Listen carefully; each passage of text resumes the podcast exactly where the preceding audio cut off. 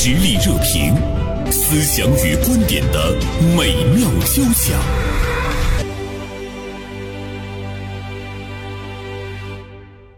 啊，今天呢，我们来和大家聊一聊人肉开盒。近一段时间呢，某知名视频平台通报了一起人肉开盒的案例，违法者呢共计四十余人，案件涉及到了十八个省市，主要的活动者还是两名未成年人，案情的细节令人触目惊心。通报说呢，今年八月份，B 站收到了举报。说有群体在境外平台有组织的煽动用户进行人肉开盒。这里说的人肉开盒呢，就是指利用非法的手段公开曝光他人的隐私数据与信息，而且他已经不是针对明星或者是公众人物，越来越多的普通人也成为受害者。在未来来说呢，也许包括你和我。这个群体呢，不仅在线上公开这些普通人的个人信息，还对他们进行了一系列的电话、私信骚扰、网暴攻击、不实恶意的举报等非法的行为。有一位呢，受到攻击者呢，即是因为他在他的这个社交账号上曝光了一个可能涉嫌违法的聊天群。那之后呢，这个群的群友就开始对他进行辱骂、举报，甚至于上升到了人肉开盒。被开盒并不是结束，随之而来的是逐步加深的现实生活的骚扰，让他和他的家人每天生活在恐惧之中。后来呢，他的父母呢就让他和这个网络彻底的这个断联，就不让他了解更多的信息，怕他被这样的人肉开盒杀死。那今天我们就来聊一聊人肉开盒，他涉嫌到的违法，我们怎么样呢？去进一步的探索。另外呢，对于未成年人已经开始加入到了这样的网络恶劣的行径中，那么今天的未成年人他们究竟怎么了？今天大连晚报名笔视线的执笔人孙霞就此写了一篇文章，题目是“是什么让未成年人在网络世界里如此疯狂和失控”。孙霞，中午好。袁生老师，中午好。嗯，呃，听众朋友们，大家中午好。同时呢，我们还请来了我们节目的老朋友，辽宁天吉方律师事务所的主任律师肖平做客我们的直播间。肖平呢，既是一位律师，同时呢，还是一位心理咨询师啊。所以我觉得今天呃，肖平做客我们的直播间特别合适。是的，是的。我们话题的两部分都身兼。嗯，大家好。呃，说到这样的一件事儿呢，其实之前。就我个人来说，真的是闻所未闻。孙霞说要涉及到这个话题，我就开始在百度上开始去查，有很多的细节和涉及到的一些状况，让我毛骨悚然。嗯，啊，孙霞，你是怎么关注到这件事儿的？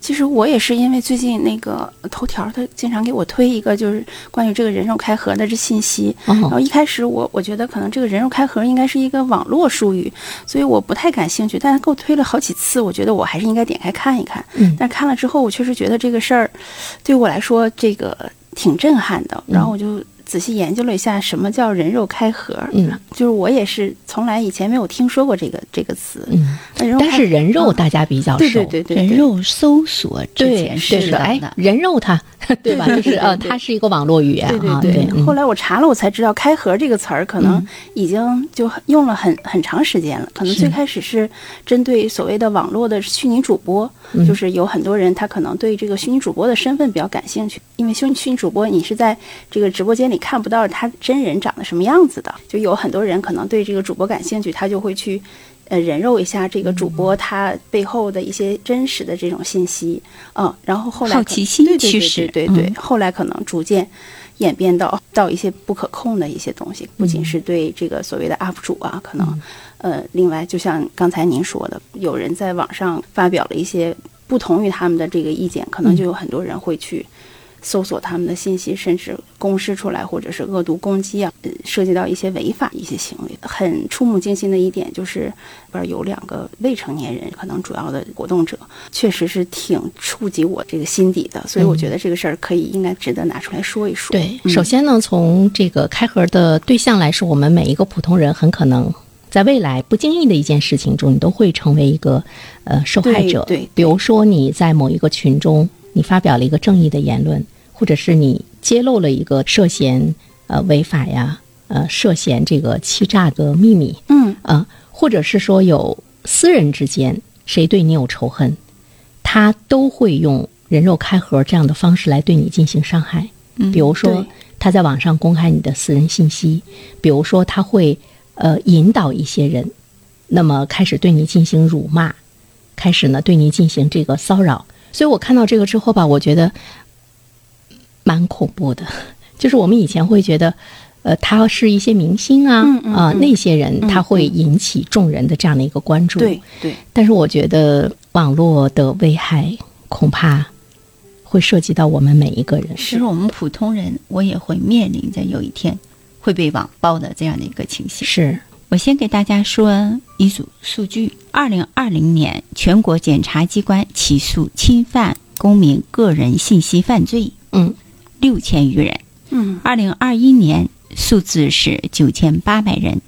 我们从这个数字上看，它是逐年上升的。嗯就是你泄露其他人的个人信息，已经达到了非常严重的一个程度，对你构成犯罪了，是要被判刑的。但是这个数字与现实生活当中存在的客观的数字，我觉得我的感觉哈，嗯，应当是九牛一毛，是的，，是。对，太少了，是对吧？你一年检察机关、嗯。你去起诉的人数还不到一万个人，嗯。就触犯刑法的。嗯。当然，大量的情况下是还没有达到刑法那个程度，因为他要求的情节很具体，也很严重了。那一般的就是你攻击别人，说了各种坏话，但是你还没达到那种程度，它是属于行政处罚的这个范围。比如说，也是我看到昨天晚上，袁胜老师给我发了这个文章，我也是刚刚开始去研究一下什么叫“人肉开盒”这个词，对看着挺吓人的。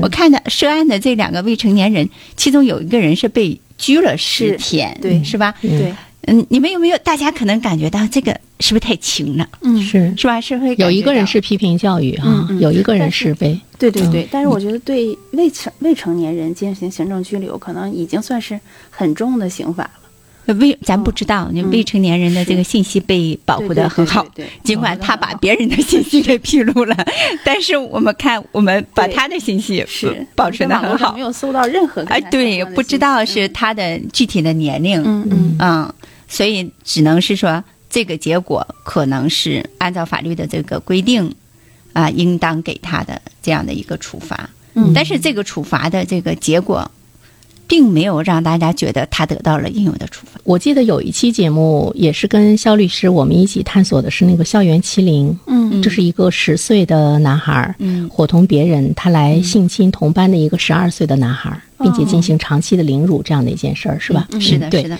嗯这个手段也是极其的这个恶劣啊。对那最终呢，对他也就是进行了批评教育，嗯也不能剥夺他的上学的这个权利哈。嗯就是他的父母呢，可能最后呢会有一些强制教育，强制教育、嗯或者是精神上的赔偿。嗯但我记得那件事情，我们在呃做完节目之后呢，呃我也特别关注到了网上对这件事情的一个反应，有很多人都发出了一个强烈的呼吁，嗯嗯说我们对未成年人是不是有些太手软了？嗯，今天的未成年人和以前的未成年人已经是完全不一样了。对，嗯，我记得我们讨论过，比如说他的身体的那个力量，尤其是男孩子身体的力量，包括他的见识，包括今天网络的开放，他能够学到各种各样的坏东西，是，他去侵犯别人。嗯于是大家就提出来了一个概念，说记不记得我们曾经有那个少管所？嗯，对，是的，嗯，少年管教对，对，现在没有少年管教。现在没有了。嗯，他是这个有些人就提出来说可能还有一个专门的那样的一个地方，但我觉得非常有必要。嗯啊，把这些未成年人的这个孩子们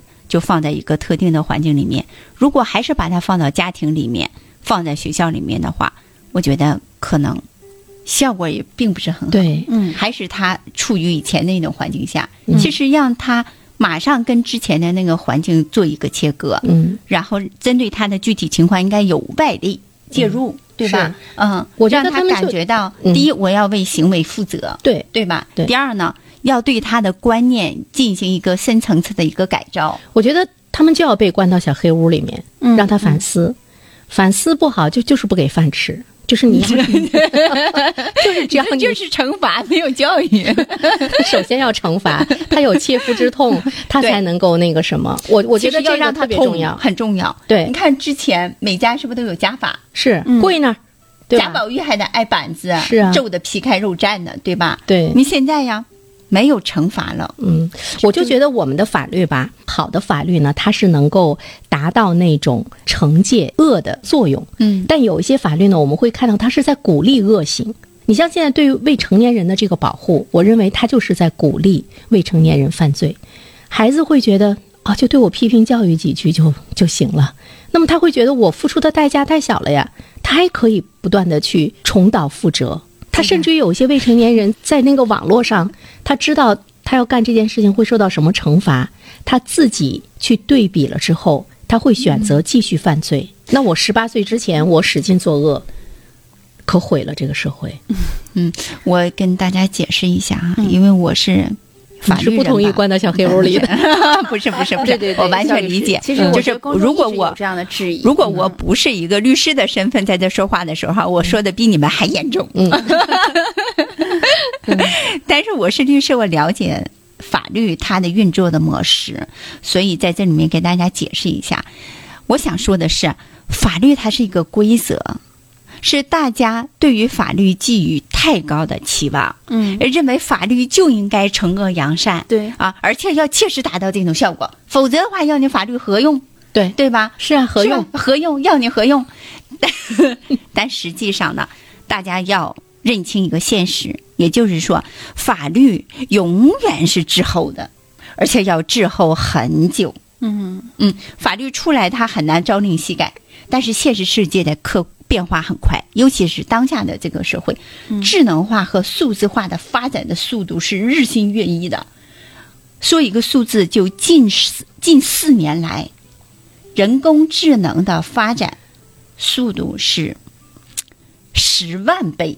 嗯，看看这个数字多么的惊人。嗯但是我们法律呢，严重的滞后，因为我是搞婚姻法的，嗯啊，二零零四年开始实行的婚姻法司法解释二，就是夫妻共同债务的这块儿，到二零二一年才改了，其实一八年有个司法解释，但是我们会看到，它经过十十三年才会改一个法条，嗯夫妻共同债务以前是只要你结婚了。那对不起，你的配偶所有的债务你都得担的，嗯。一直到现在，大家知道共债共签哈，嗯。这中间走了十十四年，嗯。到民法典写进法条的话，这个是十十七年。这期间有多少家破人亡？那法律为什么不与时俱进呢？它为什么 他要论证啊不，智能化呀、数字化呀？他他要论证啊论证也要加速啊。呃是要加速。现在迫不得已，你看反网络暴力法，嗯目前正在紧密锣鼓的往你说这个人肉开盒，它就是一个网络暴力吧？其实它就是一个网络暴力。对嗯，嗯但是现在呢，就是难度是很大的。为什么？按照我们之前的那个社会现状，我们法律人的这个思维，其实他他要加害你的时候，一定要有一个加害的主体，嗯对吧？而且这个人他是看得着、摸得着、能抓住的。嗯那、你害了我，我能抓住你，嗯对吧？嗯你是在这儿，但是现在呢，你这个加害人，他伤害是现实的，嗯，对，但是他身份是虚拟的，找不着你就是你是受害者，你找不到他在哪；他是加害者，他可以任意妄为。就是我不知道起诉谁，就是你要起诉把他抓到这个人，再经过收集证据、绳之以法，这个成本要远远远远远远的大于他随便一张嘴就开始对你攻击。关键是现在这两个未成年人已经被抓到了。在这个时候呢，大家就希望杀一儆百，加大法律对网络的惩戒的程度，其实让大家是有所敬畏。你不能一张嘴。上嘴唇下嘴唇一碰，我就开始说出那么多狠毒的语言。你说完了之后，你拍屁股你走人了，是你觉得你好像是一个隐形人一样，谁也不能够把你怎么地，对对所以呢，现在就是针对这个网络的这个犯罪，我们的法律。我们一直说法律是滞后的，但是我们希望在今天的网络社会，法律前进的、前 进前进的要加速一下。哎对对对现在有个什么问题呢？互联网，你你的数字化和智能化，你解决只是一个技术问题。嗯，他们这些人，他们是不考虑伦理、不考虑法律的。嗯我只打通一个技术的环节。就相当于我在修一条路，嗯以前是高山河流丘壑，它不通的，对吧？嗯但我作为一个技术人，我只是打通道路，我只管打通道路。嗯哎，我打通道路这件事情，可能一天之内，我的技术就屏蔽让我解除掉了，嗯你就可以畅通无阻了。好，至于谁可以上这条路上，是好人来还是坏人来，你是来帮助人，你还是害人，技术不管。对，这就导致了，一旦成为一个可以通行无阻的技术成功了之后，所有的伦理的、法律的、正向的、反向的东西全用上来了。但这一期间，法律人呢，你知道你要成为一个法律专家有多难吗？嗯，你要十年都不行，你给他二十年。嗯对吧？你要理论研究，你还要实践经验，你还要反复论证，你还要上会，这个那个的。这个时候，这条高速公路上已经杀了十万人了，二十万人了。所以呢，就是你说已经杀了十万人、二十万人了。做这个话题的时候，我一直在有四个字浮现在脑海中，就是血的代价。嗯就是我们其实现在是在付出血的代价。是的，对，就是这种发展的快速，是我们付出了代价。对，而且任何社会中，其实我们都有牺牲，只不过是呢，牺牲的形式对是不一样的。战争时期，我们看到的是鲜活的生命。那么，其实，在今天来讲，也有呢这样的一些那个牺牲，有的时候你是看不见的。比如说，今天的孩子，他的那种抑郁，他的那种自杀，以及背后的家庭的那种痛苦。比如说，像这个人肉开盒，它所带来的对当事人生命的影响，包括他的周围的家庭的影响，对，这不也是杀人吗？我还是觉得严惩挺重要的。你比如说新加坡，你到了新加坡，你是不敢随处抽烟的，你一定要到那个那个抽烟点，它管理的特别严格。一个是罚款，罚的你就疼；再一方面的话，新加坡到现在为止，它都有鞭刑。哎，我支持你这个观点的，我觉得我支持袁生老师孙霞呢这个观点。，我就觉得孩子吧，你不一定就是说我让他服刑多少多少年，但是我一定要有一个严惩，让他惩戒让他疼让他疼，让他知道我不敢再去触碰。而且呢，对他的这个惩戒要广而告之，不是公开他的姓名和身份，要让所有的孩子知道，一旦你这样的话，你会是什么样的。你就是不可能让你就是刑法的惩治，你做的这些恶行，我要给你放到你的人生档案里，它会影响你的未来什么什么什么的。除非你得做多少多少件好事儿，我才能逐步逐步的减轻，甚至于呢让这个记录消失。每一个人都要为你自己的未来，你要去负责任呐、你不能十八岁之前我就是个小恶魔，之后我立地成佛。袁生老师，你这种说建议，我觉得真的是个挺好途径。可是我成不了法律专家呀可能没有我们能看得到的时间点，能对嗯这个未成年的未成年人犯罪这个行为做出一个很重大的一个改变。而且我觉得，对于这些未成年人，他违反规则的这些孩子，难道我们不是挽救吗？他已经长歪了，你必须得给他扶正。那关到小黑屋子里，对，关到小黑屋子。而且家长疼，孩子疼。法律其中有一个作用就是惩戒，是必须让这个犯错误的人付出代价，对让没有犯错误的人受到警示。对啊，是啊如果是说法律没有这种威慑力的话，嗯，法律的尊严也树立不起来。而且我们现在你看，好多你的那个活动，其实你的生活的轨迹，大部分都是在网上。是的，那其实我们在网上的那个法律的实施，包括监管等各个方面，要比现实生活中它应该更受到重视啊。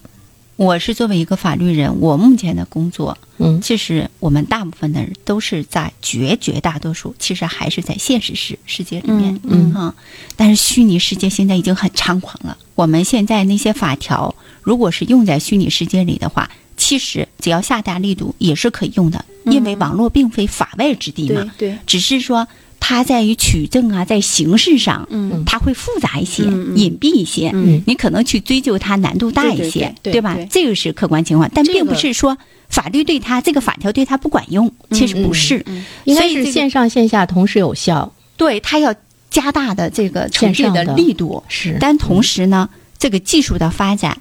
不要一直只强调说我这个技术难关攻克了，我要做这件事情做成了，而是说也要让所有上网的人的身份，我建议哈透明化。嗯就比如说，你可以笔名，我叫张三儿上来了，但是你发表的每一个言论一直追索哈，瞬间达到这个人就侵犯我了，嗯，能马上就可以向一个组织去调他的非常准确的身份。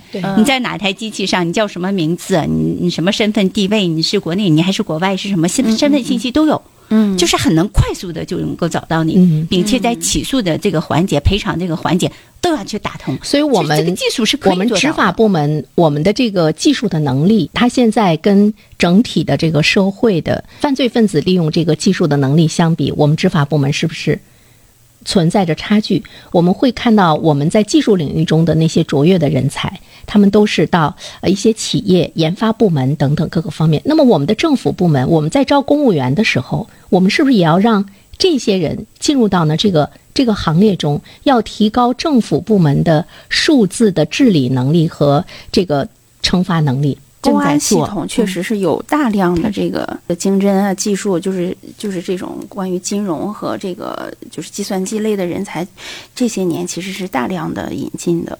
这工作肯定是在做，只不过就是这个慢了慢了慢了 我们我们第一是技术层面要要要跟法律有效的前端就要连接上嗯。啊，去减少后端的这个再付出那么多的这个成本。嗯另外，我们的宣传要加大力度，嗯嗯，让你大看我们家知道一直在宣传，我也不知道有没有用。社会热点，传媒观察，穿透共识，寻找价值，实力热评，谈笑间，共论天下事。今天呢，我们来聊一聊人肉开盒这件事情，涉及到的两位呢未成年人哈，他们对普通人啊、进行这个疯狂的搜索，并且呢进行人身攻击。节目的上半部呢，我们的分析，我们觉得我们的这个法律啊、惩戒，尤其是对未成年人在这方面的这个惩戒的力度呢，基本上是没有的。谈谈话，关个十天就放出来了，那么这些孩子觉得无所谓。呃，另外一方面的话呢，其实看这个新闻的时候，我也在想。什么样的未成年人，他会有如此恶劣的行径？我看孙霞在文章中有了一些思考。我其实是觉得是什么把更越来越多的未成年人推向了这个网络世界，让他们在网络世界里如此的失控和疯狂。就是我我现在比较关注我的我的孩子的除了学习之外的生活，也关注跟他同龄的其他的孩子。我经常会看到我在现实世界里头，我觉得哎，这个还挺正常的一个孩子，他们可能在虚拟的空间里其实是另外的一个形象，甚至可以叫嘴脸。从我的角度看来，是一个很扭曲的事儿。嗯、我不知道这个事儿是不是一个很很普遍很，普遍的现象，但是确实在我的身边是有的。为什么越来越多的孩子热衷于到网络世界里去展现他们有点邪恶的一面？嗯，嗯、我我觉得这个事儿反而是更值得我们深思的。你说一个人哈，其实他是不是就是那个魔鬼和天使的组合体？包括我们自己，有的时候你会觉得你高尚的不得了，但有的时候你你又会觉得，我其实也是一个魔鬼。嗯，是的但是呢，你是把天使释放出来，是把魔鬼释放出来。我们成年人有的时候我们自己会有把控，但是有的时候也也特别的不是很能把控得住。是 嗯，是但是孩子们，刚才我我觉得孙霞说的那个特别值得请那个肖平从心理的角度来给我们探索。就是孩子他在现实生活中，他是一个很乖乖的、特别听话的一个小天使，但在网络社会摇身一变，就成了一个可以肆意发泄的、可以去作恶的这个魔鬼。在今天的这个网络时代，孩子们会这样越来越分裂吗？你不要让他太听话呀。对，有这可能这虽然是一句玩笑话，但确实是你说的一个对事实。嗯因为所有的虚拟世界，其实是它都是真实的。为什么说是真实的？是它是你内在真实状况的一个外在的投射。你觉得它虚拟吗？它不虚拟，而现实生活将会越来越虚拟。嗯我们在网上看到了一些恶，但是是真实的恶。嗯，我们在现实生活当中听到太多人说的假话、面具、嘴脸、虚伪，对吧？所以未来的发展一定是虚拟和现实世界高度融合的一个人类社会。对，所以我们现在不要去拒绝网络。嗯哎，网络是个坏东西，我的孩子不准上网，网络把孩子教坏了。其实网络是一个可以让天使出来，也可以让魔鬼横行的地方。它可以把你内在那个东西完全释放出来，不受限制的。为什么是个乖乖孩子呢？因为现实生活当中有很多规矩的，他在家里父母比他高级，他要听父母的呀。父母给他吃，给他住啊，满足他的一些欲望需求，他必须要迎合，不自觉的迎合。嗯啊，上学校啊有纪律啊，老师管的要考试啊或什么的，我要做的特别特别优秀，我才可以得到老师的喜欢、同学的尊重啊。但我现实我又不是那么优秀啊，活得很憋屈的。我还要做乖乖的，我满足你这个那个的，我负面情绪我也不能够出来。就刚才袁生老师说，每一个人都是天使和魔鬼的一个组合。我们从小的时候，其实我们也是这样的，听父母的话，要在学校里做一个好孩子。嗯，我们也也在被压抑着呀。那 你别忘了，我小时候哈、我是在父母在学校里面是，但是我有好多的出口啊。你的出口我上山我蹦高玩儿，嗯，对不对？我有很多小朋友在一起，我的很多的喜怒哀乐，我都在我日常的游戏当中，其他地方我消化掉了。嗯，对，现在的孩子，你能雷大人眼吗？对，你可以自由自在的去过你自己的生活吗？嗯，没有的。嗯好，就接送都是爹妈、对，姥姥姥爷我觉得。现在很多孩子孩子没有独立的世界，现实生活里都都没很少孩子的独立世界嗯就在网上。对，看今天有好多孩子，他的那个口头语，你看偶尔听的一句骂人的话，那都是在网络上非常风行的。嗯啊嗯，对，他们说话有时候我听不懂。完了，你不知道他在骂你。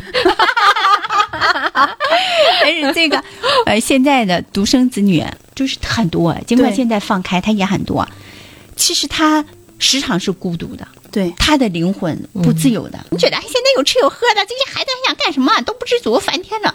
事实上，他从一个生命和灵魂的角度看，他重重枷锁，他就是一个囚犯。对，他一个人活在一个框子笼子里，他其实需要呼吸，需要表达，需要被看见，需要被尊重，需要被理解，需要被关爱。对，但他没有。实际上，这些孩子，你觉得他吃的喝的按照你的价值观去做，嗯就是好的吗？但是网络无限的放大了他的需求，而且让他感觉到他不孤单，他不剩独生独生子女，就像是那个庞乐写那个乌合之众，这 乌合之众，他情绪化，他会抱团，他感觉自己有力量。嗯，说一个老师啊，外国片，嗯。他在那个给学生讲课的时候，他讲反法西斯，嗯。大家都觉得，哎呀，老生常谈，什么反法西斯啊，都睡觉什么，他觉得都已经过去了，世界大战都结束了。嗯。但是这个老师给他把整个他们那个班级设置按照法西斯的那一套，给他设置成一个组织，有自己的口号，嗯穿统一的衣服，然后就开始抱团儿。其中有个非常弱小的一个学生，他以前不被尊重。不被看见，他啥也不是，他很自卑。嗯，他通过在这个团体里面，他迅速的被人尊重，他不断的膨胀，他其实已经是整个小团队变成一个法西斯，他觉得力量无穷大。嗯嗯嗯，现在的小孩子也是，他在网络世界，他找到那么多同频的人，嗯。你是谁都无所谓，但是你是我的战友，他有归属感，就是他他好像我们都在是饭圈的。对他在那个里面找到了另外的一个家。存在，对，哎，啊。孙霞的小孩儿是上小学是吧？还是上初中，上上初中哈啊！一会儿跟孙霞聊聊。我们看一下这个听友，哎，在表扬我们，所以说我就特别着急说，那个听友果果说，呃，非常喜欢呃实力热评节目，天天都听，很有收益，支持你们说的新加坡的盐城。呃，信泰呢 发来微信说，呃，制定了游戏，但是没有制定游戏规则。游戏规则有，但是没有制定游戏的惩戒规则，它没有游戏的边界。嗯，我经常看孙霞的朋友圈，她有的时候会展示她女儿的一些生活呀、状态啊什么的。我觉得那是一个傲傲的、很有个性的、很有气质和漂亮的一个小公主哈。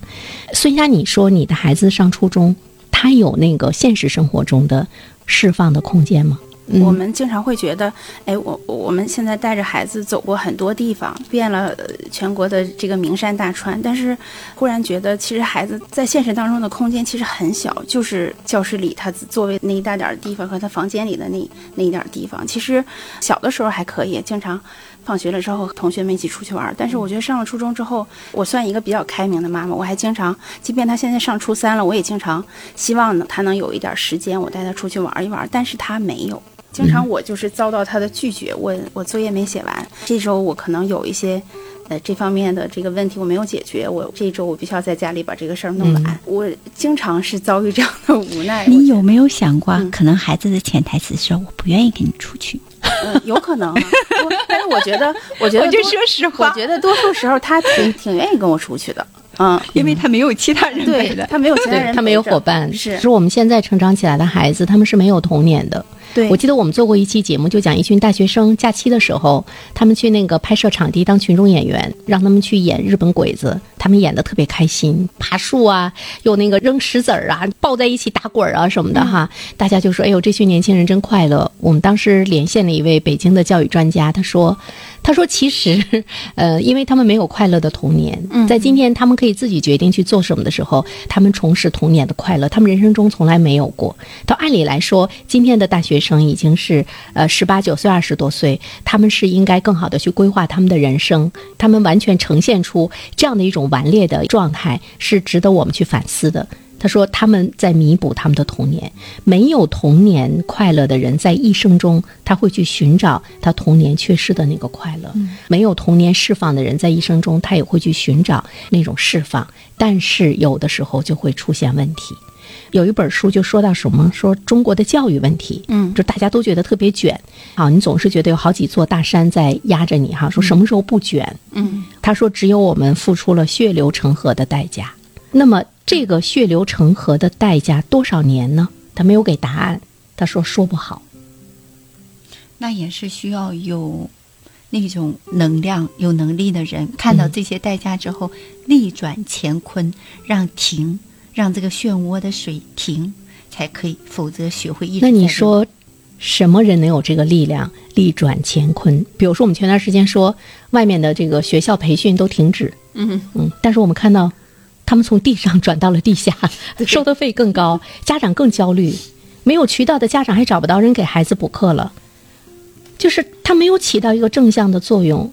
谁能力转乾坤？就是说，终端的这个东西没改变，然后你中间的过程这种方式啊，你给它杜绝了是没有意义的。对嗯因为那个终端后面它会倒推的，那我我要达到这样的一个结果和目标是我追寻的，但是中间的过程只不过不允许 A A 形式了，那它就会变成替代的 B 形式、C 形式，对吧？因为那个终端出口一直是那样的。对，终端出口是高考，而且我们又都认为高考是最公平的。